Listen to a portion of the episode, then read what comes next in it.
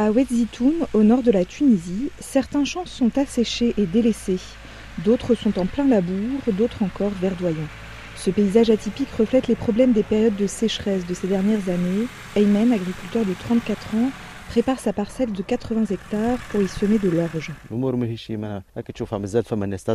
Là, vous avez des gens qui sèment encore par ici, ceux qui le font à la main sans le semoir.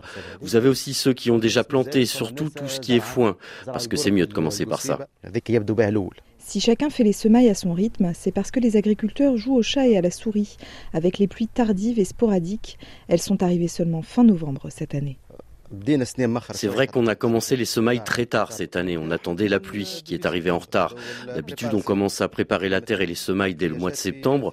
Mais là, tout a été chamboulé. On a eu l'automne chaud avec l'arrivée des pluies seulement en novembre. Et en plus, on doit faire vite, car lorsqu'arrivent les pluies, elles sont diluviennes, donc la terre n'est pas exploitable. On doit profiter des deux ou trois jours d'éclaircie pour semer.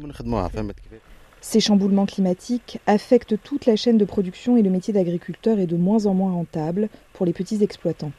Belaïda mort, 60 ans, au volant du tracteur et agriculteur depuis 4 décennies, en sait quelque chose. Je le vois autour de moi, les agriculteurs n'ont plus les moyens de travailler. Ils ne peuvent pas acheter un tracteur, encore moins une terre, ils ne peuvent pas se payer un semoir, l'engrais. Et s'ils louent une terre ou que l'État leur donne une terre, ça ne change rien, car ils ne peuvent pas payer les ouvriers qui vont l'aider. Leis Ben Becher, agriculteur de Gentouba au nord-ouest, s'inquiète du manque de vision dans la politique agricole, car après les semailles tardives vient le problème des engrais, pas toujours disponibles en quantité suffisante. Ce qu'on demande simplement, c'est qu'il y ait suffisamment de contrôle au niveau de la qualité et des prix, et qu'on ne serve pas à l'agriculteur qui peine déjà euh, à droite et à gauche des produits qui risqueraient d'être euh, des vieux stocks, puisqu'il y a eu deux années de récolte très très médiocre, donc de moins forte utilisation de ces, choses-là.